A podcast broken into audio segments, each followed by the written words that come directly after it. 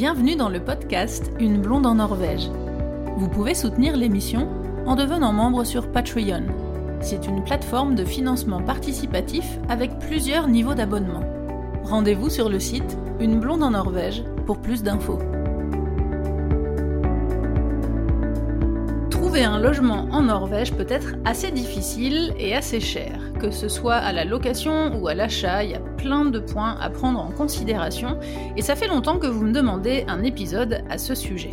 Mon expérience ne reflète pas vraiment la situation que beaucoup d'entre vous vivent car je n'ai eu aucun problème à trouver un logement, je n'habite pas à Oslo et je suis locataire, donc je maîtrise pas du tout le côté achat.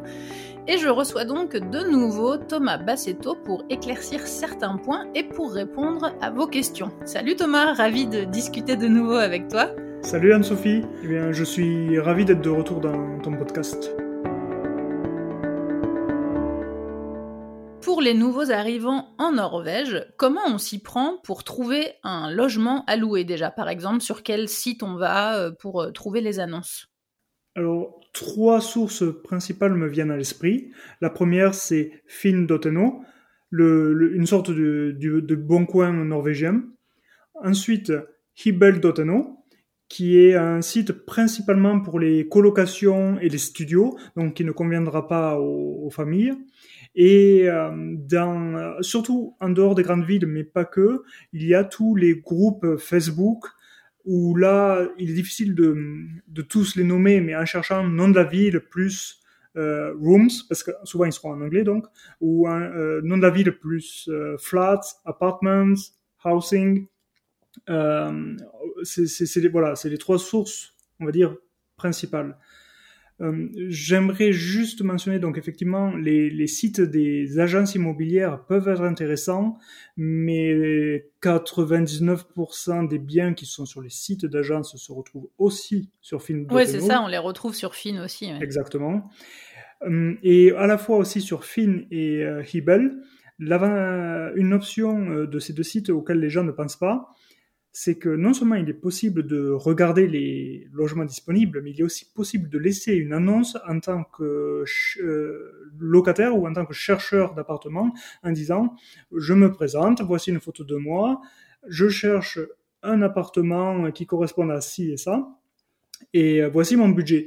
Donc, c'est-à-dire, on peut inverser les rôles. Et ça, ça peut fonctionner dans le sens où certains propriétaires en fait euh, en ont marre de poster euh, leur annonce et de recevoir 50 emails par jour.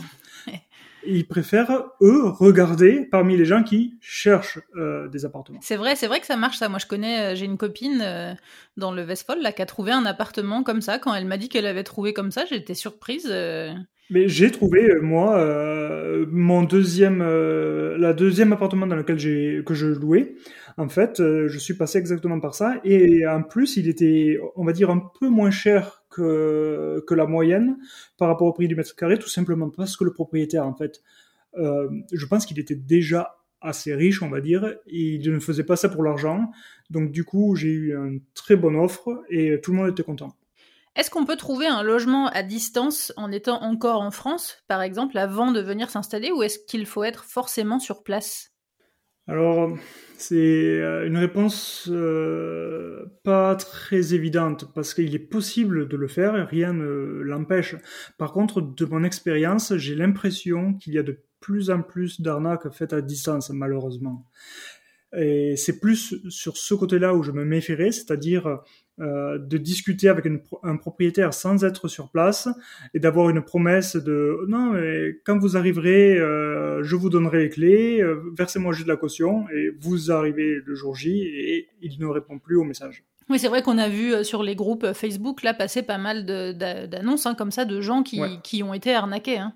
Pas que voilà sur les groupes euh, des Français à Norvège, mais aussi sur les groupes euh, les, autres euh, d'autres nationalités, c'est assez je dirais pas que c'est assez répandu, mais clairement ça arrive fréquemment quand même. Ça arrive un peu trop fréquemment à mon goût. En plus, j'ai l'impression que c'est que c'est beaucoup euh, pour les étudiants, pour les gens qui cherchent une chambre, par exemple, en colocation, plus que pour les appartements euh, principaux avec toutes les pièces. Exact. Donc euh, c'est vrai que c'est pas c'est pas évident. Du coup, c'est les parents qui doivent gérer ça à distance et tout. C'est pas facile. Exactement. Et d'ailleurs, pour euh, donc comment savoir si c'est une arnaque? Ben malheureusement, j'ai pas la solution. Par contre, pour vous dire à quel point ça peut être vicieux, euh, j'ai vu un témoignage où la personne avait eu une visite de l'appartement par euh, vidéoconférence et donc c'est-à-dire a priori, tu peux avoir confiance parce que tu as vu la personne. Parce qu'on a vu le, lieu, la personne et tout. Ouais. Et euh, une fois sur place, euh, non, la personne ne répond plus, le numéro ne répond plus, mais euh, potentiellement vous avez déjà versé la caution. C'est ça, c'est l'arnaque, c'est que du coup on se fait, on perd la caution qu'on a déjà versée, quoi. Voilà, la compte ou la caution que l'on a déjà versée. Alors éventuellement, si vous avez un ami déjà sur place en Norvège ou des collègues si vous venez pour le travail, éventuellement vous pouvez essayer de voir avec eux s'ils peuvent visiter à votre place. A priori, quand même, c'est ça aide déjà pas mal, mais voilà. Mais sinon, c'est possible de, de, louer un logement à distance et de payer avec son compte en banque français euh... Oui, c'est possible. Euh, il y en a qui l'ont fait. Ils ont, euh, ils sont tombés sur un propriétaire euh, qui était conciliant et qui, qui, en qui on pouvait avoir confiance et pas de souci. Ils sont arrivés le premier jour. L'appartement était là, les clés étaient là. Comment éviter au mieux ces arnaques? Alors, Bien sûr, euh, il faut bien étudier euh, l'offre euh, ou la description de l'appartement, essayer d'avoir un bon feeling avec les propriétaires, mais il existe aussi des assurances pour ceux qui louent des appartements ou des maisons. Alors, c'est comme toujours, comme toutes les assurances, on y pense en général quand c'est trop tard. Donc, je, je suis, je, je, la recommande, mais en même temps, je sais que c'est un investissement que l'on n'a pas forcément envie de faire quand on loue euh, au tout début. Mais il en existe une qui s'appelle euh, euh, Foreningen. Euh, tu pourras mettre le lien dans, dans les descriptions du podcast. Ouais. Euh, on paye, elle coûte à peu près 250 couronnes par an pour les étudiants et 400 pour, pour les non-étudiants, donc 25 ou 40 euros environ. Et euh, non seulement il y a beaucoup de documentation qui qui est fournie pour se protéger en anglais et en norvégien, mais aussi euh, la possibilité d'avoir de l'aide juridique. C'est pas une assurance, par exemple, qui peut protéger contre les arnaques, comme on disait juste avant, de, de, gens qui se font prendre leur caution et où après ils ont plus de nouvelles du proprio. Quoi. Malheureusement, il y a aucune assurance. Il euh, y, a, y a rien, il y a aucun recours contre ces arnaques-là. recours. Et d'ailleurs, euh, on parlait de caution et donc de la difficulté d'ouvrir un depositum conto parce qu'il est difficile d'obtenir un dénumeur ou un fait seul summer et donc d'ouvrir un compte en banque. Il faut se résigner à donner la caution sur un compte privé du propriétaire. Et là encore, il n'y a pas vraiment de protection pour être sûr que le propriétaire rende euh, tout l'argent. C'est vrai que c'est l'intérêt de ces comptes euh, sécurisés, c'est que si par exemple au moment où on part, euh, si, si, si, le propriétaire estime que qu'il y a des travaux à faire et que lui souhaite prendre telle somme sur la caution, nous on doit le valider en fait. Mmh mais je je veux pas non plus effrayer tout le monde. C'est-à-dire que tous les propriétaires ne sont pas comme ça. Je connais beaucoup de gens avec qui ça s'est bien passé. Ils ont heureusement, euh, voilà, heureusement, ils ont accepté de donner la caution sur le compte privé du propriétaire. Et ils ont tout récupéré à la fin. Ça, ouais.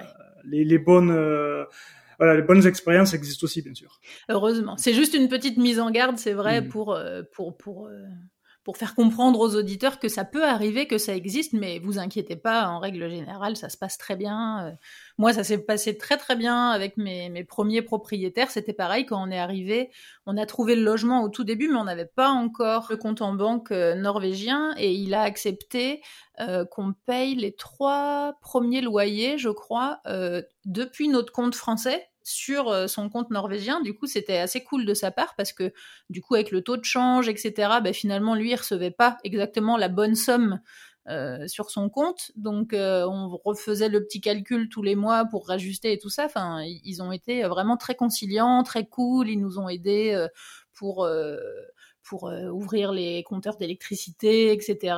Enfin, ils étaient vraiment, euh, parce qu'on on louait du coup un, demi sous-sol d'une maison euh, privée, et, les proprios ont été vraiment super. Ils nous ont vraiment aidés pour plein de trucs et tout. Donc, ne vous inquiétez pas. En règle générale, ça se passe quand même très bien. Qu'est-ce qu'il faut comme document quand on arrive en Norvège et qu'on veut louer un logement? Est-ce qu'il faut euh, forcément se dénumère, euh, comme on en a parlé dans, dans l'épisode précédent, ou, ou est-ce qu'on peut louer sans ce numéro? On peut louer sans ce numéro. Et euh, étonnamment, il ne faut pas grand-chose même, il n'y a pas forcément de dossier à faire.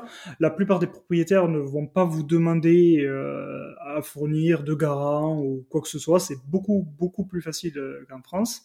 Le seul moment, en fait, où il y a potentiellement besoin de dénumeur, c'est pour la caution. Parce que la grande différence entre la France et la Norvège, c'est qu'il existe un compte en banque spécial caution pour les logements. Ça s'appelle en norvégien un depositum conto. Et je trouve ça absolument fantastique. C'est fantastique. Voilà. Parce que ça permet donc, euh, juste pour donner une idée, la caution, c'est souvent 2 à 3 mois de loyer. Donc c'est une somme assez conséquente. C'est important quand même, ouais. Voilà. Mais euh, donc le depositum conto, c'est euh, un compte sur lequel on laisse la caution. Et pour quand, euh, quand la personne, quand vous en fait partez du, de l'appartement, si le propriétaire veut retenir de l'argent, il doit faire un dossier, il doit monter un dossier auprès de la banque pour prouver qu'il y a eu des dégâts et donc récupérer une certaine somme. C'est-à-dire qu'il y a un travail conséquent à fournir, il faut qu'il y ait des vrais dégâts. Donc non seulement c'est contraignant pour euh, le propriétaire, mais en plus, on récupère les intérêts que l'argent euh, a fait pendant euh, les mois ou les années c'est vrai, c'est incroyable quand même. C'est complètement incroyable. Alors attention, hein, c'est euh, c'est pas des intérêts très élevés, non. mais bon. Quand mais même. quand même, c'est ça, ça nous revient au final. Voilà. Mais donc voilà, on en revient à la difficulté. C'est euh, ici, c'est qu'il faut pouvoir ouvrir un compte en banque en Norvège pour euh, pour ouvrir ce depositum conto. C'est ça. Du coup, il faut se dénumère pour ouvrir un compte en banque. Voilà en dehors d'Oslo, et à Oslo euh, c'est pire comme on disait dans le précédent podcast, où il faut euh, même le numéro. Alors on le sait, la Norvège c'est un pays où tout ou presque est cher, mais comme partout, il y a une grosse différence entre les prix dans les grandes villes et à la campagne, mais c'est vrai qu'à Oslo, dans le centre-ville, c'est quand même très très cher. Est-ce que tu peux nous donner une idée des prix euh, à Oslo, par exemple, euh, dans le centre, et puis un petit peu à l'extérieur, et dans les autres euh, grandes villes et partout ailleurs, par exemple, pour un, F3, un appartement avec deux chambres? Les statistiques que j'ai trouvées, donc on parle de moyenne ici, pour Oslo, un deux chambres, on va être dans les 16 000 couronnes, plutôt vers 12 000 couronnes dans les autres grandes villes comme Bergen ou Trondheim un peu moins cher encore pour Stavanger. Et ensuite, euh, plus, plus la ville est petite, euh, moins ce sera cher. Cependant, voilà, ça, reste une moyenne. Euh, bien sûr, et cela va varier en fonction de, de la proximité du centre-ville et, et de la, comment dire, de la qualité de l'appartement. C'est vrai que les gens ont du mal à se rendre, à se rendre compte des prix, ce qui est, ce qui est normal. Euh, on m'a souvent euh, posé des questions euh, sur les, sur les prix, mais il n'y a pas longtemps, quelqu'un m'a demandé si c'était possible, par exemple, à la campagne, hein, pas forcément à Oslo, mais de louer une maison pour environ 400 euros. Donc les, les gens ont vraiment pas conscience des prix. C'est pour ça que c'est bien que tu nous donnes que tu nous donnes une idée. Même là où, où moi j'habite, donc j'habite à Tolsrø, c'est un, un, petit peu en dehors de Tønsberg. Je suis pas à Tønsberg. Mais dans Tunsberg euh, centre, c'est encore plus cher. Mais pour une maison, je dirais, d'une centaine de mètres carrés à peu près, il faut compter entre 12 000 et, 16 000 couronnes. Hmm. Non, mais euh, pour donner un ordre d'idée, le moins cher à Oslo, allez, euh, donc c'est une chambre en colocation, on va dire en moyenne 6 000 couronnes par mois. Euh, bien sûr, il y a des gens qui vont peut-être dire au podcast, euh, en réponse au podcast, moi j'ai trouvé à 5000 couronnes ou à 5500, mais c'est vraiment euh, le cas particulier. Et à mon avis, c'est pas une très grande chambre dans une très bonne Non, c'est ça, j'ai envie de dire, même 6000 couronnes, c'est pas cher. Hein. C'est plutôt, je dirais, entre 6000 et 8000 hein, les prix pour une chambre en coloc. Et, une chambre de 7, 8, 9 mètres carrés, quoi, un grand max. Oui, oui, bien sûr. Donc, c'est c'est vraiment très cher. Comment ça se passe pour les étudiants? Il y a des logements universitaires, euh, il y a des, il y a des, il y a des sites spécifiques euh, sur lesquels euh, aller chercher les annonces ou comment ça se passe pour eux? Alors, ça va dépendre des écoles, j'ai envie de dire, dans le sens où il y a des logements étudiants réservés dans la plupart des villes. Souvent, donc, on parle de colocation ou alors de studio. Je sais que, euh, où j'ai déjà vu plusieurs étudiants qui préfèrent euh, ne pas aller dans les logements étudiants parce qu'ils veulent euh, avoir leurs amis dans une coloc plus, on va dire, en centre-ville, même s'il y a des, des, logements étudiants qui sont en centre-ville. l'anecdote à laquelle je pense cependant, c'est que pendant cette période de pandémie à Oslo, malheureusement, ils avaient pendant un moment arrêté d'accepter les étudiants qui venaient de l'Union européenne. Les logements étudiants étaient réservés aux Norvégiens, puis après aux étudiants qui venaient hors en dehors de, la zone. Voilà, donc les Français ont dû tous se, dû se débrouiller en fait, en passant ben, comme tout le monde sur Fin, sur Hibel et, euh, et sur les groupes Facebook. Pour ceux qui nous écoutent et qui ne vivent pas euh, encore en Norvège, euh, je ne sais pas si toi c'est un point que tu as remarqué, peut-être un peu moins à Oslo, mais, euh, mais moi à la campagne là où j'habite, c'est un, truc qui m'a un peu surprise quand je suis arrivée en Norvège il y a sept ans maintenant bientôt, c'est qu'il y a beaucoup de, de, logements, de, de, maisons en fait où, où on loue une partie de la maison, donc un étage ou un sous-étage, un peu comme ça se fait euh, aux États-Unis ou en Australie, j'ai l'impression. Euh, en France, ça se fait moins quand même de louer une partie de sa maison comme ça. En Norvège, c'est vrai qu'il y a beaucoup, on voit, alors c'est parce qu'on voit très peu de petites maisons en fait, on voit beaucoup de grosses maisons et euh, avec plusieurs étages et puis avec des, des locataires ou, même des propriétaires différents sur les, sur les étages.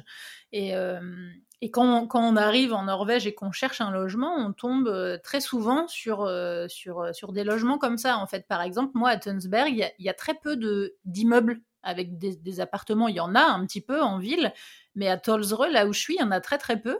Et la plupart des logements, c'est des, des parties de maisons privées en fait. C'est une très bonne remarque en fait parce que c'est la même chose à Oslo. On en trouve euh, pas mal. C'est-à-dire soit tu loues le premier étage ou le deuxième étage. Alors malheureusement il y a aussi, euh, surtout sur le, la ligne du, du, du, métro numéro 1 à Oslo, celle qui monte tout en haut de, on va dire de la montagne ou de la montagnette.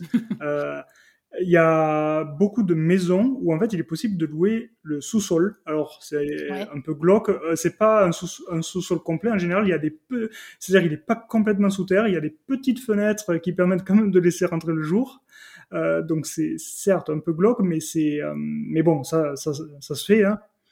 Et euh, souvent ces parties sont louées. Ça s'explique aussi parce que pour les propriétaires qui louent une surface qui est moins que alors si je ne me trompe pas, c'est 50 ou 40% de, leur, de la surface totale, ils ne payent pas de taxes sur, euh, sur le loyer qu'ils touchent. Donc en fait, ça se fait pas mal. Et il y a effectivement, euh, là on parle d'étages, genre sous-sol, premier, deuxième, mais il y a aussi des maisons où c'est, enfin je veux dire, c'est pas un étage, c'est une petite annexe qui, est, qui a tout le confort compris, hein, donc cuisine, salle de bain, que les gens c'est vrai. Et moi, le premier logement que j'ai eu en Norvège, c'était justement, comme tu dis, un, un appartement en sous-étage euh, donc euh, ça, s'appelle Underetage en norvégien. Et c'est vrai que c'est des petites fenêtres. Alors nous on avait de la chance parce que dans la grande pièce à vivre, salon, salle à manger, on avait des vraies fenêtres en fait. C'était vraiment, euh, on avait des grandes fenêtres, il y avait pas mal de, lumière. C'était juste que le bas des fenêtres en fait était à, hauteur de, terre quoi. Donc on avait ça et par contre dans la chambre c'était effectivement un petit, un petit Velux. Et les gens peuvent penser que peut-être du coup ces logements-là sont moins chers que d'autres, mais non, en fait. Donc euh, nous, on avait un appart qui faisait 60, euh, 60 mètres carrés. Euh, on payait 8500 couronnes quand même.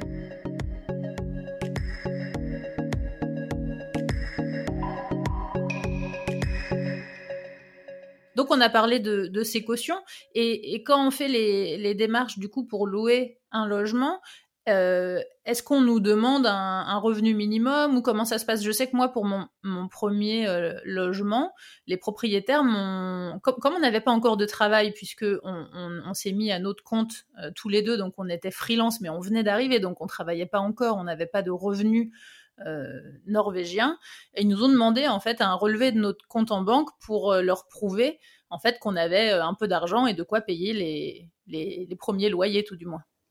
Alors ça, ça va dépendre euh, vraiment des propriétaires. Moi, j'ai loué deux appartements différents en tout. La première fois, je venais d'arriver en Norvège, mais j'avais un contrat de travail en, en main.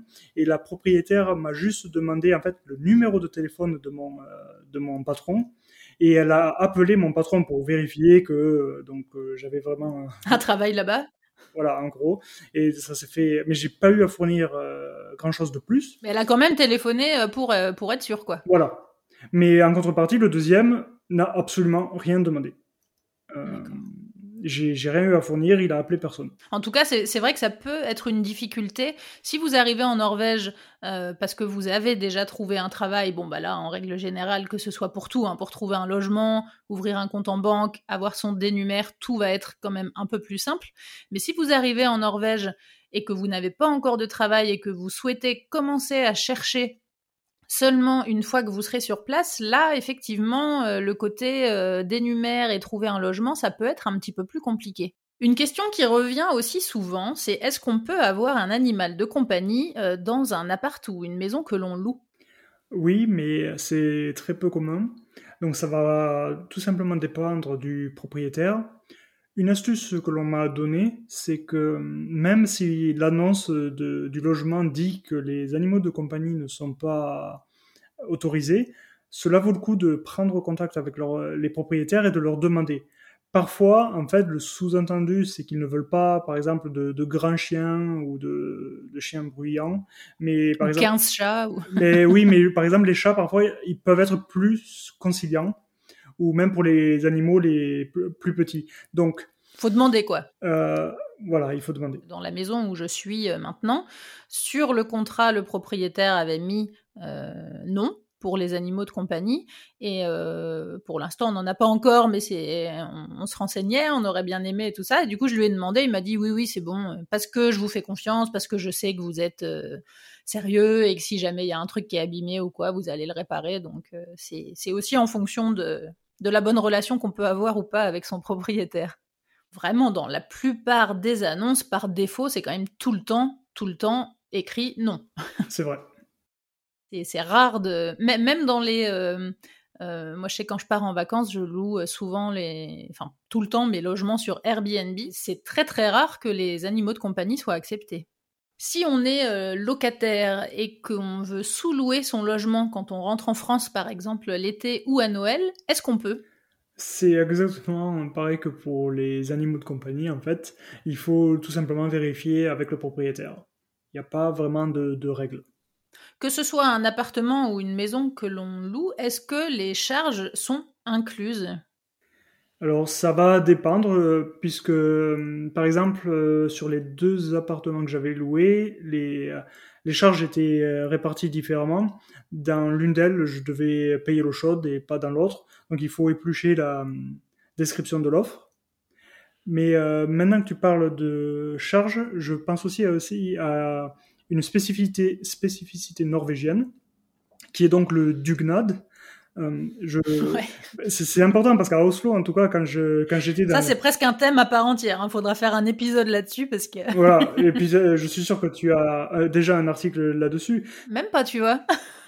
je, je m'en souviens très bien parce que dans le premier appart que je louais, la propriétaire m'écrit à un moment en me disant Ah, c'est bientôt le dugnad de, de l'immeuble, il faut absolument que tu participes. Et donc j'étais là, de, mais de quoi Pardon de... Participer à quoi ouais, de, de quoi tu parles Et donc en fait, dans les copropriété, c'est très fréquent que deux fois par an, tous les euh, propriétaires ou euh, leurs locataires, s'ils louent, se réunissent pour euh, entretenir les, le jardin, l'immeuble en lui-même, ce genre de choses. Donc c'est convivial, tout le monde participe. Mais c'est session, session restauration en groupe, quoi. Voilà. Bon après c'est pas des gros travaux non plus. Hein. On n'est pas en train de refaire, de recouler la chape de l'immeuble ou quoi que ce soit. Hein. Souvent c'est repeindre ou désherber. Exact. Mais en fait, dans les deux euh, appartements que j'avais loués à Oslo, j'avais dû participer donc euh, au Dugnad. Mais effectivement, tu vois, je savais pas que ça s'imposait entre guillemets aussi aux locataires. Je pensais que c'était un truc qui était que pour les les copropriétés, mais euh, avec les propriétaires dedans. Ah ben alors, c'est une très bonne question. Et à ce qui s'est passé, en tout cas dans mon premier appartement, je peux te dire pourquoi. C'est qu'en fait, la copropriété, quelques années auparavant, avait décidé de faire payer euh, les propriétaires qui ne participaient pas au Dugnad. ouais, c'est ça, c'est que ça peut être payant ce truc en fait. C'est payant si tu ne participes pas. si tu le fais pas, quoi. Et euh, qui c'est qui allait être prélevé? Ben, C'était elle, bien sûr. Eh oui. ah oui, d'accord. Donc toi, du coup, tu faisais le taf pour pas qu'elle, elle soit prélevée. Bah, j'imagine que si, euh, oui, mais que elle, elle allait me dire, mais sinon, mais non, mais c'est à toi de payer l'amende hein, puisque tu n'as pas participé. Enfin. Ouais, mais ouais, c'est bizarre parce que le dugnad, c'est, enfin, c'est un truc pour les propriétaires, quoi. Et c'était quoi, du coup, toi, à faire ce dugnad? Euh, J'avais ramassé des feuilles mortes, ça, je m'en souviens très bien. Euh, et je crois que j'avais euh, passé le tuyau d'arrosage dans le local à poubelle. C'était super. Pour ceux qui nous écoutent et qui vivent pas encore en Norvège, le, ce dugnad, effectivement, tu vois, c'est une bonne suggestion de, thème. Effectivement, je ferai peut-être un épisode là-dessus. euh, c'est, en fait, ouais, c'est, c'est, ça se fait dans, partout, en fait, dans les écoles, dans les, quand on est salarié, même dans les entreprises. Euh, c'est une journée en fait euh, commune où on fait quelque chose ensemble qui va qui sur l'entretien du lieu, etc. Donc il y, a ça vraiment partout pour les pour les écoles par exemple, il y a une journée de dugnad au moins, voire deux, je suis pas certaine, où les parents doivent ben, aller repeindre l'école ou nettoyer la cour. Exact. Parce que c'est vrai que tu disais, euh, les charges, toi, du coup, étaient réparties différemment sur tes deux logements. Mhm. Dans, ton deuxième, c'était quoi la différence? Euh, Donc, dans les deux cas, je payais moi-même euh, l'électricité. Elle n'était jamais incluse. Par contre, voilà, c'est une histoire d'eau chaude. Soit elle était incluse dans toute la copropriété et j'avais rien à payer, soit c'était, elle faisait partie en fait au final de ma facture d'électricité. Parce que ça, c'est vrai que c'est un, point qui est un petit peu différent de la France en Norvège, c'est que l'eau, en fait, se paye au, forfait. Donc euh, c'est une petite anecdote comme ça euh, quand je suis arrivée en Norvège d'un ami euh, français qui, m'a raconté ça. ils, étaient propriétaires de leur, de leur maison et il y a le voisin qui est arrivé avec qui lui a demandé s'il pouvait prendre son tuyau d'arrosage pour remplir sa piscine. du coup, il a dit pardon. tu veux remplir combien de mètres cubes d'eau là avec mon avec mon eau? Mais non c'est ça va pas le faire en fait. Et du coup il lui a expliqué qu'effectivement c'était euh, les propriétaires payaient une somme au forfait et que du coup ça dépendait pas euh, de, la quantité d'eau que tu utilisais. Donc euh, du coup ne, ça ne changeait rien en fait. Et du coup souvent quand on est locataire eh ben après c'est le propriétaire qui estime euh, la, valeur de, de, ce forfait puis qu'il l'ajoute ou pas dans, le, dans la somme du loyer. Mais en tout cas, en tant que locataire, on ne paye pas de charge d'eau. C'est correct. La plupart du temps, en tout cas. Donc les charges d'électricité, qui est toujours euh, aux frais du, locataire, les, les poubelles aussi, c'est aux frais du propriétaire, ça. Donc encore une fois, c'est le propriétaire qui, juge euh, s'il veut augmenter un petit peu le loyer pour, pour inclure ces frais-là euh, dedans. Mais euh, je, me rappelle à Paris, j'étais locataire, mais tous les ans, on recevait une, taxe en fait, qui était assez énorme. Hein. En plus, c'était 350 euros, je crois, un truc comme ça par an, de, taxes pour les éboueurs, quoi, de, poubelles. Donc en Norvège, il n'y a pas ça voilà, c'est intégré en fait, c'est intégré différemment parce qu'au final, t'inquiète pas que tu les payes quand même. Oui, mais du coup, ce que je veux dire, c'est qu'on le paye dans, c'est le propriétaire qui l'inclut dans la somme qu'il nous demande pour le loyer, mais on reçoit pas une facture tous les ans de, de, de, de charges à payer en plus, quoi. tu as raison. J'ai sorti un article euh, il n'y a pas longtemps euh, sur le coût de la vie en Norvège euh, et je parle, je parle pas mal du prix de l'électricité qu'on va pas s'étendre euh, là-dessus euh, dans l'épisode, mais je vous invite à, consulter cet article euh, si vous voulez avoir un petit peu plus d'infos, parce que c'est vrai que l'électricité est quand même très chère en Norvège, c'est un, gros budget qu'il faut vraiment prendre en considération. et surtout, les prix varient. Donc, il y a des pics, évidemment, de consommation l'hiver.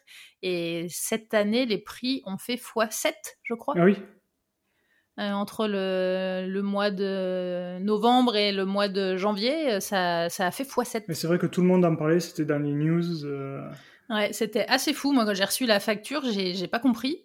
Et, et, du coup, c'est voilà, c'est vraiment un gros budget. Hein. Nous, pour là, une maison de 100 mètres carrés, on a payé 5000 couronnes par mois. Mm. Donc, c'est quand même un, un budget à, à prendre en compte.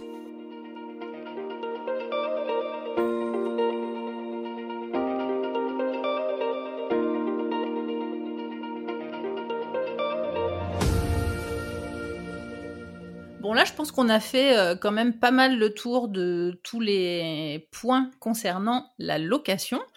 Maintenant, concernant l'achat. Est-ce qu'on peut acheter avec un dénumère ou est-ce qu'il faut être résident et avoir ce fameux numère Alors en vérité, euh, la seule chose qu'il faut absolument pour acheter, c'est l'argent.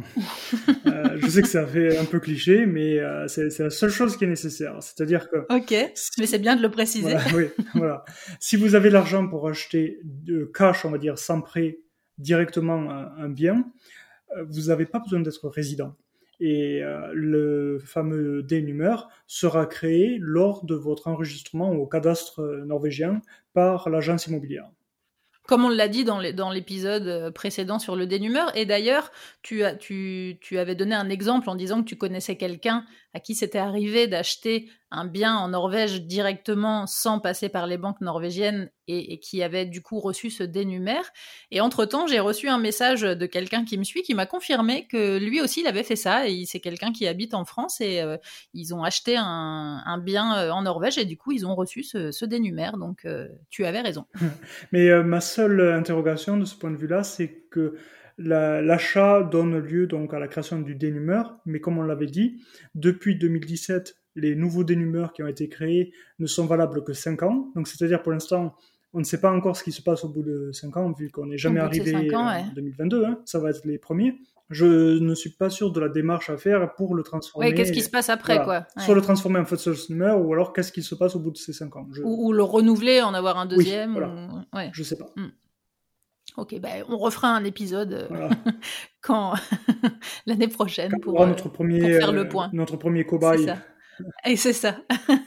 Une petite précision, parce que j'ai vu que sur les groupes, il y avait beaucoup de gens qui avaient posé la question dernièrement. Euh, on, confond un peu souvent le, fait d'être résident et le fait d'avoir un numère, mais on peut très bien avoir un numère et ne pas être considéré comme résident. Comment on vérifie ça? Alors, euh, il y a une page maintenant sur le, site des taxes norvégiennes, Skatteetaten, où il est possible de, euh, vérifier son statut dans le Folkeregister, qui est donc en gros le registre euh, national des, personnes. Et sur ce site, on pourra consulter donc en se connectant quel est notre statut du point de vue aux yeux de l'État, en tout cas. comment c'est possible en fait qu'on puisse avoir ce seul numéro mais ne pas être considéré comme résident En déménageant, tout simplement, en partant euh, deux ans à l'étranger. Ah, c'est quelqu'un qui serait parti à l'étranger et revenu, mais où du coup il est considéré comme euh, étant parti, quoi. Exactement. On ne peut pas l'obtenir si on n'a pas déjà été résident euh, à un moment. Et pour acheter, donc, il n'y a pas besoin d'être en Norvège depuis un certain nombre d'années. Non, alors on en revient toujours en fait à la même, à la même réponse, c'est-à-dire non. Par contre, euh, ça dépend si tu as directement l'argent ou si tu as besoin d'un prêt. Parce que là, la question, c'est euh, est-ce qu'il faut être en Norvège depuis un nombre d'années minimum pour avoir un prêt? Et en général, oui. Euh, ça va dépendre des banques, donc je pourrais pas donner de, on va dire si peut-être entre 2 et 4 ans selon les banques, mais je connais des gens qui m'ont confirmé avoir pu obtenir un prêt au bout de 3 mois en Norvège, mais tous les deux avaient une situation stable, un travail et suffisamment d'apport euh, via des beaucoup d'économies euh, qu'ils avaient déjà en France. Donc ça va énormément dépendre de, votre situation. Oui, parce que c'est ça, du coup, euh, quand, on veut acheter, en fait, les démarches à faire, bon, c'est comme partout, on, va dans les banques et puis on, demande donc euh, combien on peut emprunter, etc., en fonction de, l'apport qu'on a, en fonction de, notre statut, de si on a un travail fixe ou si on est freelance, etc. Mais comment ça se passe globalement euh, quand, on va prendre ces rendez-vous justement dans, les banques? Alors pour les demandes de prêt, en général, il faut décrire donc sa situation familiale, donc c'est-à-dire marié ou pas, le nombre d'enfants, euh, en général, il faut aussi euh, parler de voitures, on nous demande très souvent. Aussi, est-ce qu'il y a d'autres dettes déjà existantes? Donc, je pense donc, donc bien sûr au prêt pour la voiture s'il existe. Au prêt... Oui, parce qu'en fait, euh, c'est la voiture en Norvège. Ça coûte trop cher. C'est tellement un gros budget, ça coûte tellement cher que c'est. Ils nous demandent si, si, si, on a une voiture ou deux. C'est ça, c'est un cas vraiment à part, une catégorie à part dans, dans le questionnaire. Il y a aussi la question donc de, sur les dettes euh, de prêt à la consommation, sur les prêts étudiants, sur les cartes, euh, alors les cartes de crédit, à ne pas confondre avec euh, n'importe quelle carte bancaire. On parle des cartes qui, qui donnent de l'argent, une sorte de prêt. en fait, au final, c'est une sorte de prêt à la consommation. Certaines personnes Ouais. en ont. c'est tout ce à quoi je pense. Euh, alors il faut donner en fait en général aussi pour les ceux qui sont salariés les trois derniers les feuilles des les trois dernières feuilles de salaire ainsi que l'avis d'imposition de l'année précédente. Donc on arrive au fait qu'il faut au moins un an en Norvège à moins d'avoir un apport conséquent. Et est-ce qu'il faut que les, les deux personnes, par exemple, du couple, soient euh, forcément en salariés, un travail fixe? Alors euh, ça, euh, ça va vraiment dépendre. En fait, euh, ça, ça dépend, je suppose, mais quand même, globalement, est-ce Oui, que... globalement, Par exemple, oui. la, la- la vraie question, c'est euh, quand on est freelance, comment ça marche? C'est quand même freelance, c'est un peu comme en France, les banques sont un peu plus sont frileuses. plus frileuses, Voilà. quoi. Ouais. J'ai l'impression que, en ce moment, plus particulièrement, euh, certainement euh, lié à la crise du, virus, mais j'ai l'impression que les banques en ce moment sont très, très, très frileuses. Euh, oui, tu as raison. Et parfois, j'ai du mal à l'expliquer parce qu'à Oslo, j'ai pas mal d'amis qui sont en couple. Les deux ont un travail stable et donc et un CDI. Et euh, ils ont du mal en fait à trouver euh, des banques qui, ne serait-ce qu'en fait, acceptent de les recevoir. C'est ça déjà pour le premier rendez-vous, quoi. Exactement. Ne serait-ce que pour le premier rendez-vous, c'est-à-dire qu'il n'y a pas eu de détails encore qui ont été donnés. C'est c'est incroyable. Ils veulent même pas savoir, quoi. Oui, je ne sais pas l'expliquer. J'ai vu aussi des gens qui étaient euh, freelance ou qui, qui, du coup travaillaient moins évidemment cette année hein, à cause du virus. Euh, si jamais euh, on travaille comme moi euh, dans le tourisme et en télé, bah, c'est compliqué. Et où du coup, bah, là, c'est pas évident de- d'obtenir un prêt, quoi. Quel apport il faut en moyenne pour pouvoir avoir un, un accord de ces banques? Alors, c'est en général, il est fixé à 15%. Cependant, d'expérience, pour les primo-accédants, ceux qui euh, veulent donc acheter pour la première fois et qui n'ont pas forcément un apport d'un bien précédent, euh, j'ai remarqué que beaucoup de banques demandent 30%. Donc c'est énorme. Ouais, c'est ça, c'est ce que j'avais ouais, ce que Cependant, c'est souvent négociable. Enfin, c'est en tout cas, il faut le négocier autant que possible parce que sinon, c'est beaucoup trop important. Et l'avantage aussi, c'est que dès qu'une première banque, en général, accepte à 15%, il est, euh, les autres deviennent un peu plus euh, malléables aussi. Ouais, donc on peut un peu euh, faire le, le forcing de, Voilà. dans les autres banques du coup. Voilà, mais il y a une autre limite aussi qui est, euh, en tout cas pour, pour les salariés, on ne peut pas emprunter plus de 5 fois son salaire. C'est le salaire annuel global du couple qui compte en Voilà, en- c'est le salaire de base sans éventuel bonus pour le couple, donc si c'est un couple qui, euh, qui, qui, qui achète. On a parlé des, des prix tout à l'heure de, de location. En termes d'achat, ça donnerait quoi en, en somme pour un, un appart euh, pareil si on reste dans les mêmes euh, tailles, un F3, euh, deux chambres à Oslo, dans le centre d'Oslo, et puis ailleurs en Norvège, ce serait quoi les tarifs à peu près? Alors à Oslo, la moyenne, on est à 100 000 couronnes du mètre carré. Il me semble donc à peu près 10 000 euros le, le mètre carré. mètre carré Ouais. Alors bien sûr, plus l'appartement est grand, euh, plus le prix moyen du mètre carré est faible, mais pas énormément non plus. Euh, donc, euh, par exemple, là, j'ai, je pense, il est difficile, enfin, il est difficile. Dans le centre d'Oslo, je pense pas qu'on trouve d'appartements, beaucoup d'appartements en dessous de 4 millions de couronnes, c'est-à-dire 400 000 euros, à moins que ce soit des studios Ouais, c'est ça. Après, c'est vraiment des tout petits, des tout petits trucs. quoi. Oui, voilà. Ça. Enfin, après, euh, quand on a habité à Paris et qu'on est habitué à vivre euh, en famille dans un 40 mètres carrés, Ouais. euh, on n'est pas au prix de Paris non plus. C'est ça que je veux dire. Ouais. Pas encore. Les taux d'emprunt dans les, dans les banques, c'est fixe, c'est variable, c'est. Alors, euh, c'est une des très grandes différences avec la France. Il y en a plusieurs, mais clairement, celle-là, c'est peut-être le- celle qui saute le plus aux yeux, aux yeux. Les taux d'emprunt en Norvège sont variables. Alors, les gens vont demander, mais il n'est pas possible d'avoir des, des taux fixes comme en France. Un taux fixe. Alors, euh, c'est possible seulement sur 3, 5 ou 10 ans, sauf cas exceptionnels. Et en général, bien sûr, ils sont donc plus élevés que, le taux variable du moment. Donc c'est un pari sur l'avenir, comme toujours. C'est-à-dire que si, on, euh, si on pense que le taux variable va augmenter dans les prochaines années, peut-être qu'il vaut mieux l'avoir fixe. Mais jusqu'à présent, ça, ça, ne s'est pas produit. Le taux variable a toujours été le plus avantageux. Cependant, bien sûr, de prendre un taux fixe, ça offre plus de tranquillité puisqu'on peut prévoir combien de mensualités, combien on va payer en mensualité hmm. sur les prochaines années. Mais c'est possible du coup de choisir. Jusqu'à 10 ans maximum. Euh, et aussi, il est aussi possible de diviser, euh, si tu veux, tu, une partie de ton emprunt en taux variable, une partie de ton emprunt en taux fixe. D'accord. Ça se négocie. Tout, en fait, presque tout se négocie, bien sûr. Sachant aussi que, par euh, on parlait des contraintes sur euh, la capacité d'emprunt. Ce que font les banques en général, c'est qu'elles vérifient que l'on peut rembourser euh, avec 5 points de plus sur le taux du moment. Ce que je veux dire par là, imaginons en ce moment 1,5% comme taux proposé par la banque variable. Ils vont mhm. vérifier avec 5 points supplémentaires, c'est-à-dire 6,5.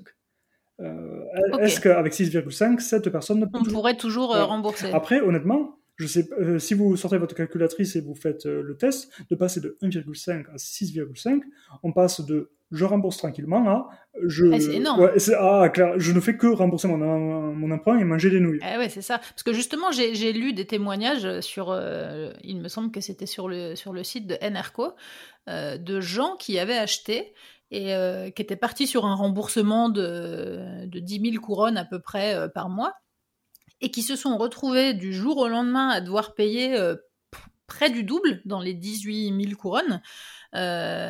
Et, du coup, ils, ne bah, pouvaient plus quoi, ils pouvaient pas rembourser. ils, enfin, ils étaient dans une situation vraiment compliquée. Après, en général, les taux variables ne devraient pas augmenter quand même du, du jour au lendemain.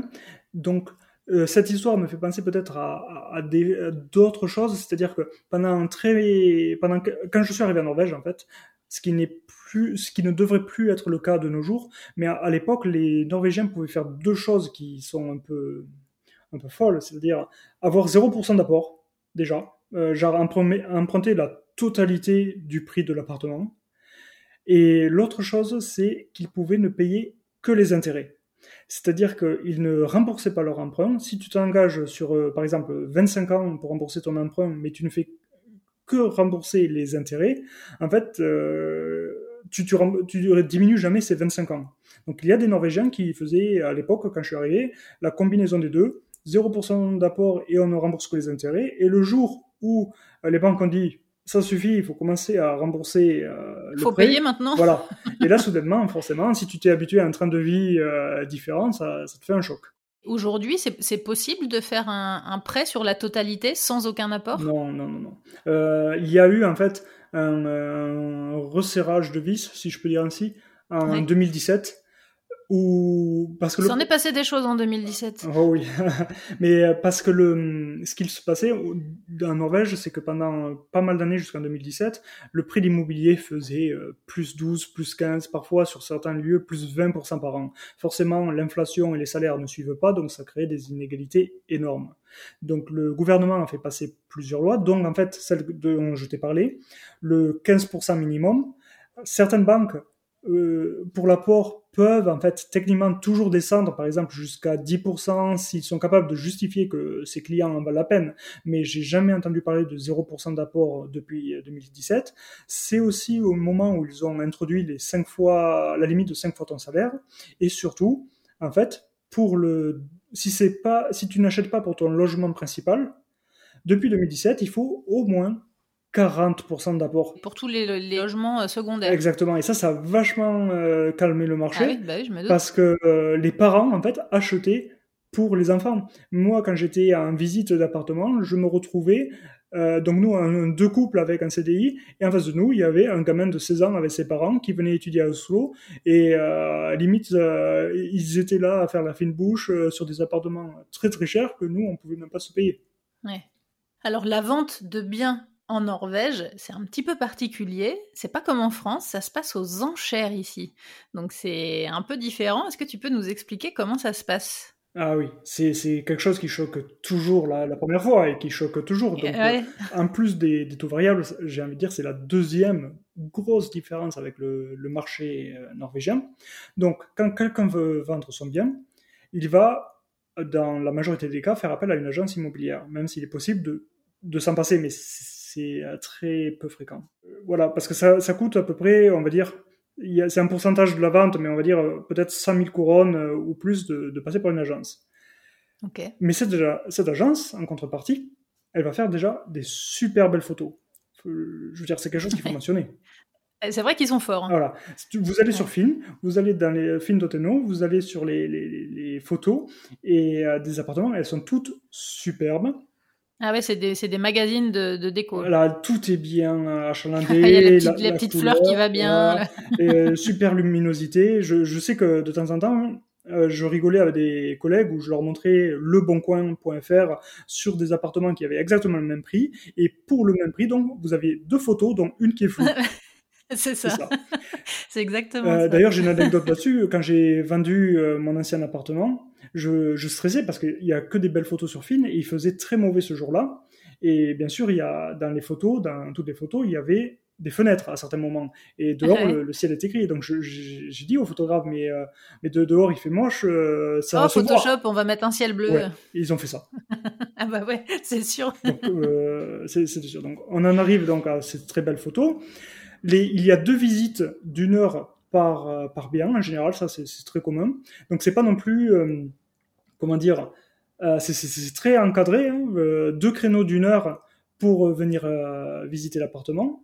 Et le lendemain de la dernière visite, le matin, les enchères commencent par SMS. Donc, contrairement à la France, les, les ventes d'immobilier ont tendance à partir vers le haut, ou en général, en France, on négocie plutôt un prix en dessous. Il est possible, bien sûr, en fait, euh, d'acheter sans passer par les enchères. À la limite, si vous êtes sûr de vous, vous pouvez faire une offre directement au, propriétaire. Et, euh, rien ne garantit qu'il l'accepte, mais à la limite, euh, pourquoi pas, ça, ça vous coûte rien. Ensuite, il est aussi possible de demander des visites privées.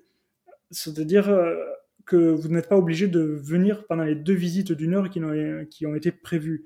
Mais encore une fois, euh, peut-être que cela vous sera refusé, mais ça, coûte, euh, ça ne coûte rien pour vous de, de demander. ouais.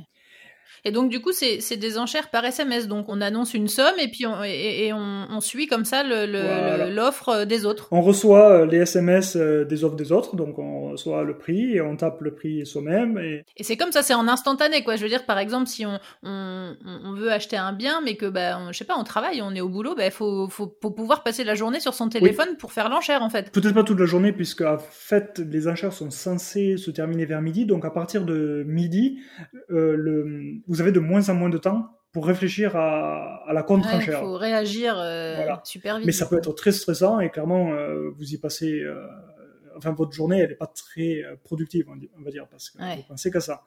Les enchères, mine de rien, selon l'état du bien, selon, je sais pas, la position de la lune ou ce genre de choses, elles peuvent se terminer quand même en dessous du prix demandé. C'est ce que j'allais te demander, du coup, j'allais dire par, par rapport au prix de départ, le bien ne part jamais à ce prix-là, en fait.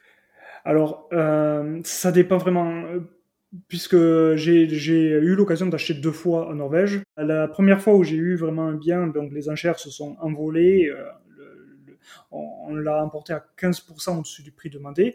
La deuxième fois, en fait, a priori, j'étais le seul intéressé et, euh, Ah, et j'ai eu, euh, j'avais mis 5, je sais plus, 5, 10, 10%, 5% en dessous du prix demandé et le propriétaire a accepté. Parce que ça, c'est la deuxième chose. Peu importe si le prix est au-dessus ou euh, en dessous du prix euh, de départ, enfin du prix demandé par euh, le propriétaire, il peut le refuser. Même s'il est au-dessus, c'est très mal vu. Hein. C'est-à-dire que vous, vous finissez l'enchère au-dessus, ça sera très mal vu, mais Et, techniquement... et- et le propriétaire peut refuser de vous vendre à vous. Mais c'est- non, mais en général, ça se passe pas. euh, le- les cas, c'est où ça va très légèrement au-dessus. Par exemple, euh, son appartement est à 3 millions prix de départ. Euh, quelqu'un mise 2 millions 9, donc il est possible de, de, de commencer en dessous. Quelqu'un d'autre met 3 millions, une autre personne met 3 millions 1, enchère terminale euh, 3 millions 1. Et là, en fait- là, en fait, le propriétaire avait menti. Lui, dans sa tête, il voulait 3 millions 3. Ah, d'accord. c'est pas arrivé au prix que lui souhaitait. Quoi. Exactement, mais c'est très très mal vu. J'ai cru comprendre que c'était, même si on remportait cette enchère, on pouvait aussi ne pas remporter la vente. Voilà, euh, donc c'est ce qui m'est arrivé la première fois où j'ai acheté. C'est très particulier, donc c'est un terme en norvégien qui s'appelle forkjøpsrett. Il existe certains appartements, euh, certains biens, mais très principalement des appartements dans des euh, copropriétés dans les grandes villes, où en fait ils se vendent avec ce fameux forkjøpsrett. Ou alors, comment l'expliquer simplement? Parce que c'est un peu compliqué. En général, il y a des associations dans lesquelles il faut, on peut être membre, des associations, euh, on va dire, de, de logement ou de propriétaires, mais, mais, pas forcément, on peut en devenir membre sans être propriétaire. Donc les deux plus connus sont Ubus et USBL. Euh, on devient membre. Euh, chaque membre a une ancienneté, parce qu'on paye chaque année, donc il y a des membres qui sont là depuis deux mois, des membres qui sont là depuis 20 ans. Et quand un appartement est vendu avec un Forschepsret Ubus ou USBL, lorsque l'enchère est terminée, Ubus va appeler euh, ses membres, si c'était un appartement vendu avec Ubus, va appeler ses membres et leur dire écoutez, par ordre d'ancienneté, est-ce que vous voulez prendre cet appartement au prix de l'enchère gagnante? Et si la personne dit... Même si les gens, ils n'ont rien demandé. Même, si personne n'a rien demandé. Et euh, si la personne, euh, au bout du téléphone, dit euh, Oh, ok, cet appartement m'intéresse, non seulement elle le remporte, mais en plus, on ne peut pas s'y opposer. On peut pas. c'est ça, il n'y a pas de recours. Il n'y a pas de recours et on ne peut pas continuer à mettre plus d'argent. Donc, on peut pas dire, euh, je, ouais, bah, j'enchéris un peu plus, mais je le veux. C'est. C'est C'est vraiment, je suis désolé de le dire, euh, dégueulasse. D'autant plus que je, et ouais, je me suis fait C'est injuste. Ouais. C'est injuste, mais c'est pour des raisons historiques et euh, personne en fait veut vraiment changer le système. Alors c'est pas la majorité des appartements qui sont vendus comme ça, mais manque de bol, en tout cas pour moi, non seulement le premier appartement que j'ai essayé d'acheter, c'était vendu en Forshopsret US. Alors oui, j'étais membre d'Obus quand même. Alors certes de quelques mois, ah, t'étais membre, mais t'avais pas assez d'ancienneté, en fait. Non, j'étais membre de la mauvaise. Eh oui, tu venais de la mauvaise association. J'étais membre de Boost et c'était un appartement vendu avec Ah, c'était un, USBL Ouais. Et donc, je remporte l'enchère. Et là, 36 euh, heures, 36 hein. heures après, moi je m'étais déjà fait des projections dans cet appartement. Ah ouais, tu m'étonnes. 36 heures après, je reçois un coup de fil. je le vois, ce mur là, je le vois bien en vert. Euh, je reçois un coup de fil en me disant, bon écoutez, désolé, euh, il y a quelqu'un bah, qui, qui, prend l'appartement. Et, et j'aurais pu mettre plus, enfin un peu plus. Ah ouais, c'est... Euh, voilà, ça fait. C'est vrai que c'est particulier comme système. C'est hein. très particulier, ça, ça, fait, ça fait une sacrée leçon. Mais, mais ça, on le sait, c'est écrit dans l'annonce, par contre, on, le sait si c'est un bien USBL euh, ou Obus. Ah oui, alors non seulement c'est écrit dans l'annonce, enfin, mais il vaut mieux demander au cas où à l'agence qui s'en occupe pour être sûr. Parce que, attention, euh, Ubus, en fait, c'est une grosse société en Norvège qui fait plein de choses. Donc, ce n'est pas parce que, c'est un peu compliqué, ce n'est pas parce que c'est Ubus qui gère la vente qu'il y a un fort au Obus. Ah, d'accord. Voilà. Donc ça veut, il faut pas prendre peur chaque fois que vous voyez Obus ou USBL. Euh, il faut éplucher l'annonce. Ouais. Faut avoir plutôt peur du terme euh, Voilà. sauf si la sauf si la phrase c'est il n'y a pas de Forshopsred dans cette annonce. ah oui, oui, oui, c'est vrai. Donc il faut, il faut l'éplucher. Il faut bien lire l'annonce, quoi. Voilà.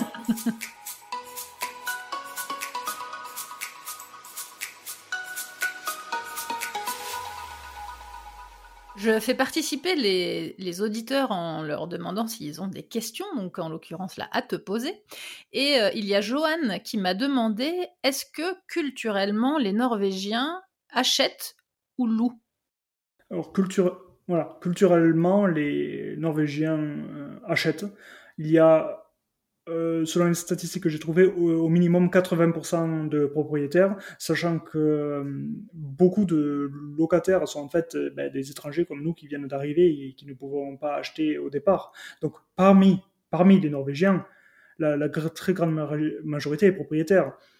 Mais comme on en a parlé un peu avant, le fait que l'immobilier a explosé beaucoup plus vite les prix ont explosé beaucoup plus vite que les salaires et l'inflation, en fait, ça commence un peu à se caler. Il existe quelque chose qui s'appelle Sick Player Index, donc c'est l'index des infirmiers et infirmières, euh, traduit en français. En fait, c'est un index qui euh, euh, évalue pour, comment dire, pour un, infirmier ou une infirmière qui sort, qui vient d'être diplômé, avec un salaire moyen, le pourcentage de logements qui leur sont accessibles avec un prêt. Ok. Donc voilà, et j'ai regardé celui de 2020, donc ça va vraiment dépendre des, euh, des villes, bien, bien entendu. du lieu, ouais. Mm. Donc, par exemple, là, je l'ai devant moi. Donc, euh, un, un, infirmier ou infirmière fraîchement diplômé en 2020 à Kristiansand, au sud de la Norvège, pouvait accéder à 50, 54% du, du parc euh, immobilier en vente en ce moment-là. À Bergen, c'est, on est à 34.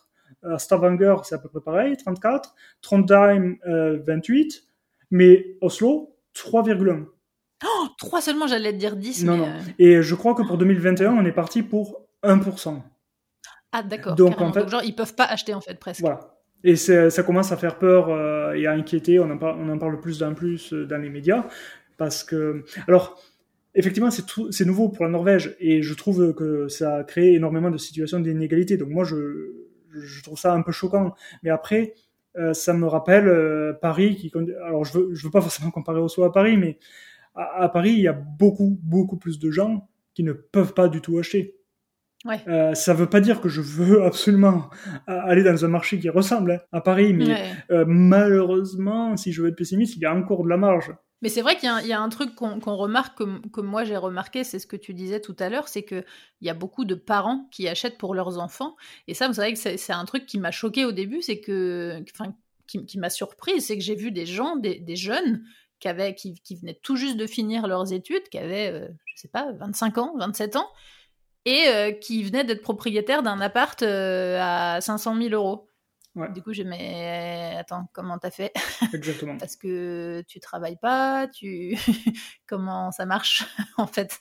Donc c'est vrai que culturellement, non seulement les Norvégiens sont propriétaires eux-mêmes de leur maison principale, très souvent de une ou deux autres maisons euh, en plus, d'une Ita ou d'autres maisons, mais en plus c'est vrai qu'il y en a quand même beaucoup qui achètent le premier bien à leurs enfants. Ouais. Il faut pas se leurrer, en tant qu'étranger, on part avec un malus sur le marché immobilier. Dans le sens où voilà, on n'a pas euh, forcément euh, autant que les Norvégiens des parents pour, pour aider. J'avais lu un témoignage de. Alors, effectivement, hein, si, tu m'avais demandé en pourcentage, tu vois, je t'aurais dit peut-être 80 ou 90% des Norvégiens qui sont, euh, qui sont propriétaires. Et, c'est vrai que en Norvège, il faut quand même préciser que les gens euh, sont très, très euh, maniaques, s'occupent de leurs maisons, de leurs appartes, rénovent tout. Ils dépensent quand même beaucoup d'argent dans, mmh. dans, dans, leurs biens, en fait. Et, et j'ai remarqué quand même que de plus en plus, certains commence à se dire ah bah en fait on, on, y passe quand même beaucoup de temps et on dépense quand même beaucoup d'argent. Peut-être qu'on pourrait faire aussi autre chose et ça c'est un truc euh, moi je suis, je suis pas je suis pas propriétaire mais je sais pas si j'ai envie de l'être en fait parce que j'ai pas énormément d'argent et j'ai pas envie de dépenser tout ce que j'ai dedans et de me dire toutes les vacances je suis obligée de rénover de restaurer. Je peux pas partir en vacances parce que j'ai pas le temps et parce que j'ai plus l'argent en fait euh, et, ça, c'est vrai que c'est un discours qui est, très bizarre hein, pour la Norvège, parce qu'évidemment, les Norvégiens pensent pas du tout comme ça. Mais de plus en plus, euh, étant donné que la question de Johan, c'était comment ça se passe culturellement, j'ai l'impression que quand même, ça change un petit peu. Et j'ai entendu de plus en plus un peu le discours euh, de gens qui disaient, ben ouais, en fait, être locataire, c'est quand même pratique parce que tu peux, tu as un peu plus de liberté, quoi. Oui, c'est euh, voilà, au niveau culturel, là, ce début de, décennie, il y a quelque chose qui commence à se passer. Alors, est-ce que ça va durer? Euh, Aucune idée. Je suis, je suis pas devin, mais, mais c'est une bonne remarque. En plus, les, Norvégiens sont presque tous, c'est pareil, je, je, je sais pas, peut-être tu as une idée en pourcentage, mais de combien de Norvégiens ont une hita? Euh, j'ai pas le pourcentage, mais en fait, c'est euh, très familial Je aussi. dirais 80 ou un truc comme ça. Ouais, mais elles sont souvent partagées euh, pour toute la famille. Oui, c'est vrai. C'est-à-dire que de, de notre génération, c'est en général, c'est plutôt la hita des parents plus que la leur. Oui, c'est vrai. C'est vrai. Mais, c'est vrai qu'il y a un truc que, que, moi je trouve un peu. C'est pas une critique, hein, mais c'est un truc que je trouve un peu bizarre. C'est que du coup, non seulement on passe tout son temps et on met tout son argent dans la restauration de sa maison, mais quand on part en vacances ou un week-end, on va toujours au même endroit parce que la ITA est au même endroit. Donc du coup, je trouve ça un peu dommage parce que Moi, j'aime bien euh, explorer, changer de lieu. J'aime bien louer des logements Airbnb différents pour euh, aller à plein d'endroits différents. Donc, j'aimerais pas trop avoir euh, mon logement secondaire au, même endroit et aller au même endroit tout le temps, en fait. Mais en plus, c'est bon. Je sais pas si on sort un peu du sujet, mais effectivement, je te rejoins dans le sens où parfois les familles norvégiennes, c'est pas seulement la Hita en Norvège dans la montagne, mais en fait, pas mal possèdent une maison secondaire dans le sud de l'Espagne ou dans le sud de la France. Et, en plus, je sais que ça fait un peu cliché ou, euh, des gens ne seront pas d'accord avec nous, même, mais moi je te rejoins totalement. C'est-à-dire que quand tu as acheté euh, ta seconde maison bah, en Espagne, bah, quasiment toutes tes vacances, voire toutes tes vacances, tu les passes là-bas. Et ouais, tu vas au même endroit, tu vois les mêmes gens, tu vas à la même boutique. Tu... Alors, bon, c'est, c'est, ça, enfin, ça, ça, peut convenir à certaines personnes. Encore une fois, hein, c'est pas du tout une critique, mhm. mais je trouve que c'est un peu, euh, surtout quand on est plus jeune, je trouve que c'est un peu dommage d'aller euh, tous les week-ends et toutes les vacances dans la même forêt, dans la même cabine. Euh. Moi, j'aime bien explorer des lieux différents, quoi. Mhm. Mais c'est vrai qu'en tout cas, j'ai l'impression que, que, culturellement, ça reste globalement la grande, grande majorité des Norvégiens qui sont propriétaires, mais quand même, j'ai l'impression que ça change un petit peu. Alors du coup, une fois qu'on est propriétaire de son bien, à quoi il faut s'attendre euh, par rapport aux charges et aux taxes? Qu'est-ce qu'on va avoir à payer? Alors, euh, il y a ce qu'on appelle les Felleskostnader, c'est effectivement les, charges euh, mensuelles. Alors, mon expérience, elle est basée uniquement sur Oslo, où ces, coûts ça va, vont dépendre si vous êtes en maison ou en copropriété, mais en général, ils incluent l'eau, ils incluent les poubelles, ils incluent quoi, d'autre? Pas l'électricité, hein, on est d'accord. Mais moi, dans mon cas de mon immeuble, elles, euh, elles incluent le, le, remboursement de la dette commune de l'immeuble, parce que l'immeuble a une dette. Donc, il y a une dette commune qui est incluse, euh, un remboursement qui, qui, qui, est inclus. Il y, a, il y a Internet pour moi qui est inclus dedans. Ok. Euh, donc en général, il y en a un peu pour tous les prix, mais j'ai jamais vu à Oslo, c'est très rarement en dessous de 3000 couronnes par, mois. Là, actuellement, euh, je paye 4000 euh, couronnes euh, par mois, mais j'ai vu des, des appartements ou des, des, maisons à 12 000 couronnes par mois. Ça commence à quand même à faire un sacré budget parce qu'il faut. Ça fait, ça fait beaucoup pour les charges. Ben, il faut payer le. Il faut rembourser l'emprunt à côté. Donc en général, l'explication. Plus l'électricité, plus le. Voilà.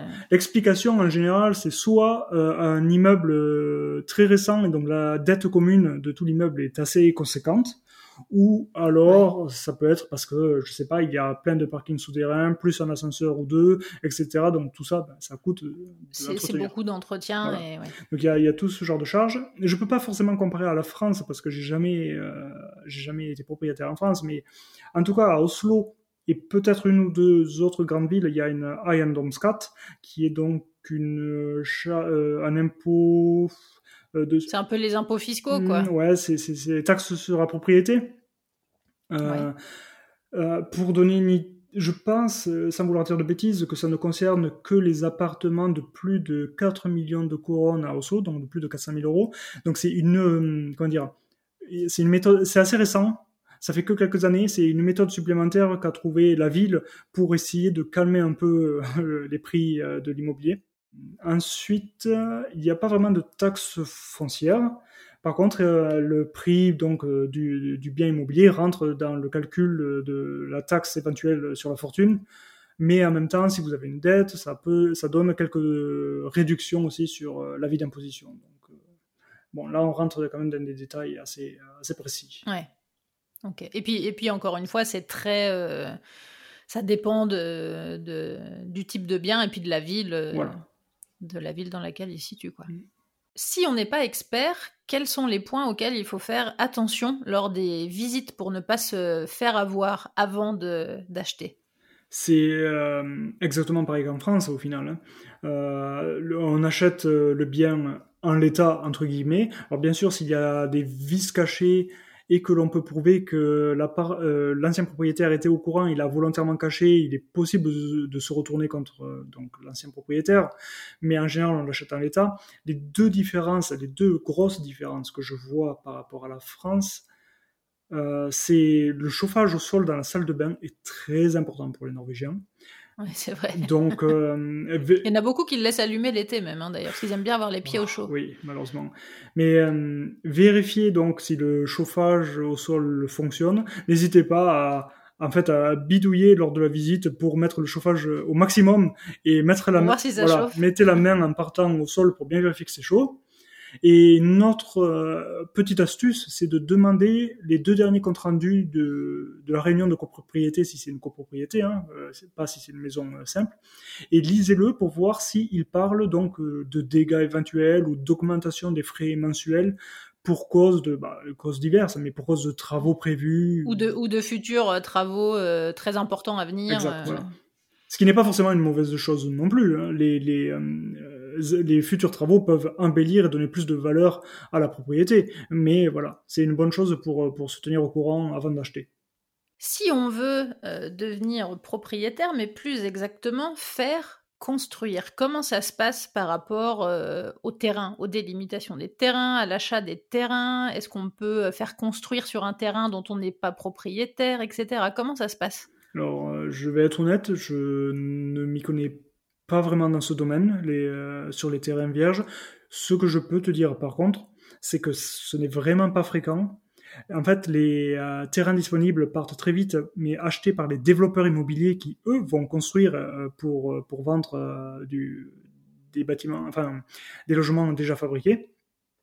Ce qui, les deux seules personnes que je connaisse qui ont acheté un terrain vierge pour construire. Donc c'est euh, un couple de Français et un couple de Norvégiens. Mais pour les deux, en fait, ils ont acheté le terrain à des amis ou à des connaissances. Ah d'accord. Voilà.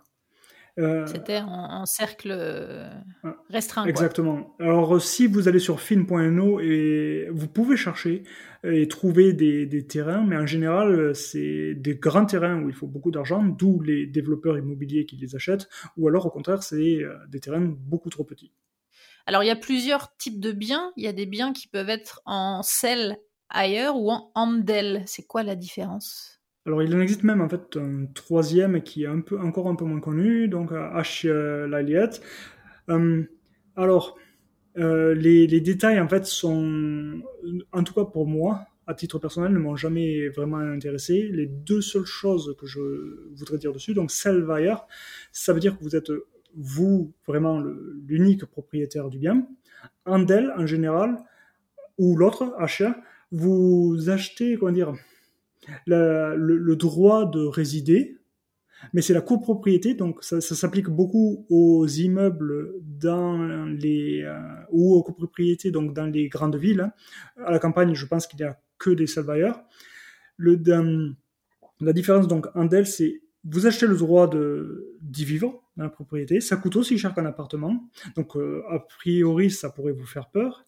Mais euh, j'ai personnellement, je suis passé par les deux j'ai eu les deux types et je n'ai vu que deux différences qui pour moi sont les deux seules qui comptent. Quand on achète un salvailleur, on a une taxe supplémentaire à payer à l'État dont on ne peut pas emprunter, donc c'est de l'argent supplémentaire en plus de la caution qu'il vous faut disponible. Ça s'appelle le Document Avit, qui correspond à 2,5% du prix d'achat. Euh, le prix d'achat étant l'enchère le maximum avec laquelle vous avez remporté plus des frais fixes qui se rajoutent. Donc ça peut faire une somme assez conséquente qu'il faut. C'est assez conséquent du coup, ouais. Il, il, faut l'avoir, hein, bien sûr. Et euh, l'Andel, donc, euh, ce, vous n'avez pas ce, cette taxe à, payer à l'État. Par contre, la restriction la plus grosse qui, à laquelle je peux penser, c'est que la copropriété, en fait, peut vous imposer des restrictions si vous voulez louer cet appartement. Donc, il vous appartient, mais en même temps, pas complètement. Euh, un peu, euh, un peu à vous, un peu à la copropriété, quoi. Voilà. Et euh, l'exemple le, plus souvent qui est donné, c'est, imaginons, vous avez acheté cette, cet appartement et vous partez deux ans à l'étranger, vous voulez le louer. Eh bien, malheureusement, la copropriété peut vous le refuser. Ah d'accord, carrément. Voilà. Elle peut refuser de louer à une autre personne que. Euh, peut vous empêcher effectivement de, le, louer. Alors, hmm, je sais pas, ça va dépendre de vos plans, parfois les et ça va dépendre de la copropriété aussi. Hein. C'est pas parce qu'ils peuvent qu'ils vont euh, vous utiliser. Qu'est-ce qu'il y aurait, qu'est-ce qu'il y aurait d'autre, qu'est-ce qui pourrait. Honnêtement, je pense. Arriver d'autre, de différents. Pas grand chose. Il y a que ça? Euh, je, je pense euh, qu'à ça. Donc si on achète un bien mais qu'on sait qu'on va quand même partir quelque temps, qu'on souhaite le louer et tout, c'est un point auquel il faut faire attention. C'est un point auquel il faut faire attention. Mais Je, voilà, j'ai, mon premier achat, c'était Andel et mon deuxième, c'était à Selvayer, quand, quand, quand j'ai vendu le premier. Et j'ai pas vu de différence, à part effectivement le deuxième, il a fallu que je paye. À part cette somme à payer, ça coûte plus cher, quoi. Ça coûte plus cher. Dans les questions des auditeurs, j'ai aussi eu Sébastien qui demande euh, est-ce qu'un Français qui habite en France et qui est résident, donc français, peut acheter un logement en Norvège? On a déjà un petit peu parlé euh, tout à l'heure, mais euh, est-ce que c'est possible? Ben Alors, ma, réponse, c'est une question pour toi, Sébastien. Combien as-tu d'argent en banque, en fait? Parce que oui, c'est possible, mais euh, il faut bien comprendre qu'une banque norvégienne ne prêtera pas à une personne qui n'a pas de revenus ou qui n'est même pas résidente en Norvège, et en contrepartie, une banque française ne prêtera pas pour un bien qu'elle ne peut pas saisir en cas de défaut de paiement. Donc, c'est c'est très compliqué. pouvoir acheter le bien euh, cash. Alors c'est pas tout à fait vrai parce que je suis tombé aussi lors de mes recherches sur des sites euh, de, de vente de propriétés de luxe qui est traduit dans plein de langues. Alors c'est très rare. En général, les gens quand ils veulent acheter des propriétés de luxe, ils pensent pas forcément à la Norvège. Donc c'est vraiment un marché de niche, euh, les, les, villas de luxe pour les étrangers en Norvège. Mais euh, j'imagine que si vous avez beaucoup d'argent mais euh, il y a moyen de faire quelque chose, même peut-être peut-être d'obtenir un prêt. Mais il faut euh, commencer à arriver avec un apport. Il faut, il faut avoir beaucoup d'argent euh, à la base. Quoi. et par beaucoup d'argent, ah, je veux... non, en fait, j'ai peur de m'engager si je dis un chiffre et que c'est pas vrai, mais on parle facilement de, dans ma tête de au-delà de 800 000 euros, facilement, et peut-être beaucoup plus. Ouais, oui, c'est ce que j'allais dire. J'allais dire plutôt même autour des, des, 1 million, quoi. Ouais. ouais, Et, et jusqu'à. Euh, et bien sûr, euh, il n'y a pas de limite. Hein. Jusqu'à l'infini. Jusqu'à l'infini. J'ai vu un appartement. Euh, j'ai vu un appartement à Oslo à 96 millions de couronnes. Hein. Ben justement, j'allais te demander quel est le logement le plus cher. je pense que c'est le plus cher parce qu'il existe des belles maisons à Big Doy, à Oslo. À... Alors, il y en a pour tous les prix 20, 40, 60 millions de couronnes. Hein. donc, on parle de, de, de combien? De 2, 4, 6 millions d'euros mais il y a un appartement énorme euh, dans un nouvel immeuble en train d'être construit du côté de Mayerstua, pas loin du Frogner Park, ou en tout cas, en fait, l'immeuble, en tout cas, a vu sur le Frogner Park, hein, évidemment, un peu le Manhattan de, et le Central Park euh, de, d'Oslo. Ouais. Et euh, donc cet appartement était en vente, ou est toujours en vente d'ailleurs, parce que je ne sais pas s'il y a beaucoup de preneurs, à 96 millions de couronnes. On approche donc les 10 millions d'euros. Ouais. Eh ben, c'est pas pour moi. Trouver un logement, c'est donc après l'obtention du dénumère une étape très importante pour réussir son intégration en Norvège. Je sais que pour certains, c'est un facteur de stress, alors j'espère que cet épisode vous sera utile. Merci Thomas d'avoir passé du temps avec nous de nouveau. Et merci de m'avoir invité de nouveau. J'espère que tous ces conseils vous seront utiles. Merci, salut Thomas. Salut. Retrouvez les épisodes sur toutes les applications de podcast et en format vidéo sur YouTube. N'hésitez pas à mettre des petites étoiles pour noter le podcast et à partager les épisodes. Merci à Louise et Pierre qui soutiennent le podcast sur Patreon. À bientôt!